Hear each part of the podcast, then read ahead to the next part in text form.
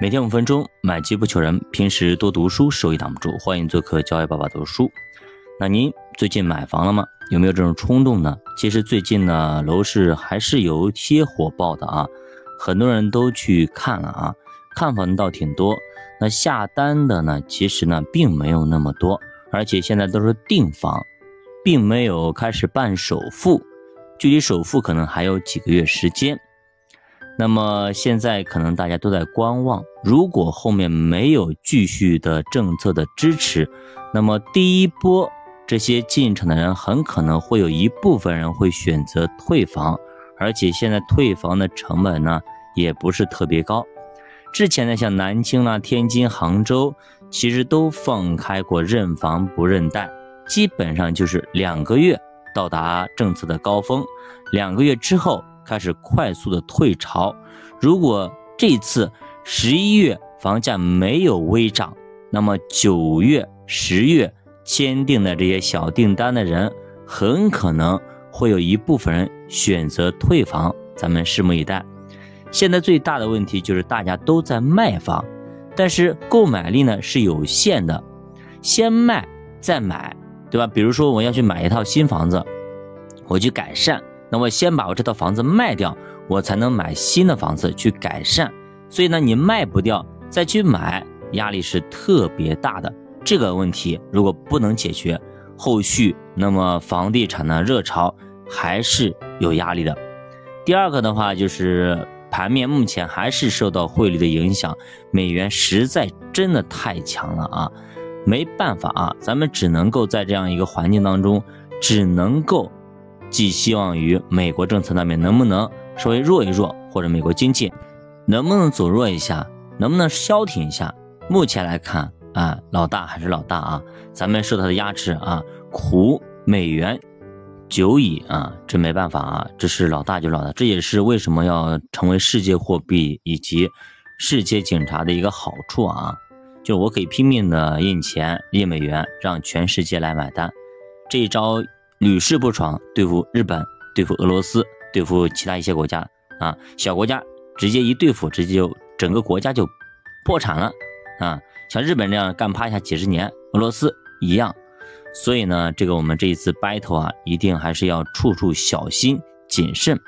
而且科创五零啊，表现非常的差劲啊，盘面整体盘面你去看昨天啊，一塌糊涂啊。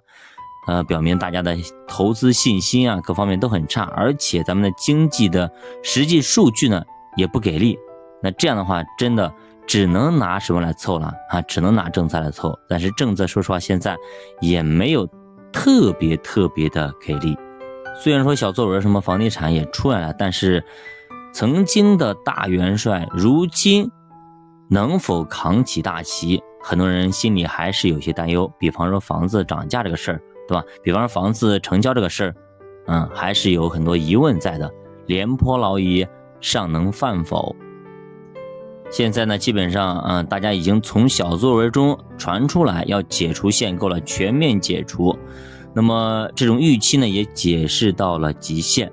如果这个传言它达不到预期的话，那么基本上就是不是利好，而是利空啊。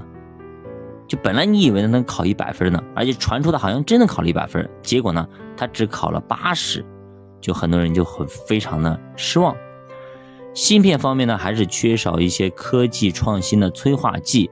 华为呢确实很给力，也影响到了大家的购买力，很多人为了情怀去买买买，但毕竟没有特别大的创新，所以还是在存量的方面去争夺。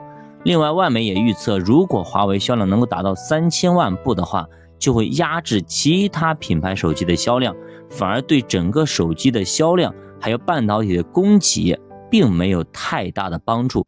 因为本来都要生产的，只是可能从小米啊，从其他品牌 vivo 啊等等，从其他品牌到了华为，但是总体的盘子量还是这么多。还有一个就是贝莱德啊，它要关闭中国的主题基金啊。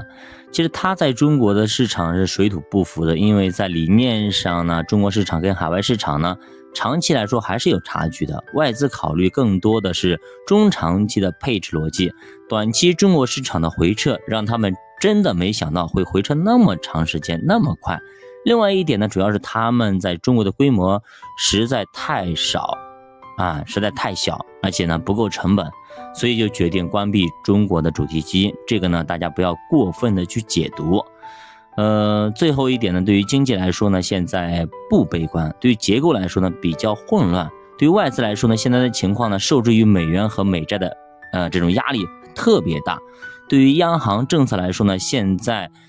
说实话，真的是需要出把手了，不然的话，真的到了这种交易的这种，呃，叫什么叫预期，交易衰退的预期啊，那么就非常的尴尬了，这就以至于可能很可能到达通缩，一旦到达通缩，再扳回来就非常非常难，就是市场可以稍微通胀一部分没问题啊，通胀有牛市，但通缩。就非常尴尬啊！通缩你再扳回通胀是很难很难的，所以呢，也期待这一次，呃，这么样的下跌啊，这种就是投资者的这种预期非常的弱啊，等等等等啊，早日过去，那么咱们早日能迎来，呃，市场的春天，投资春天，股市的春天。小的书陪你慢慢变富，咱们下节再见。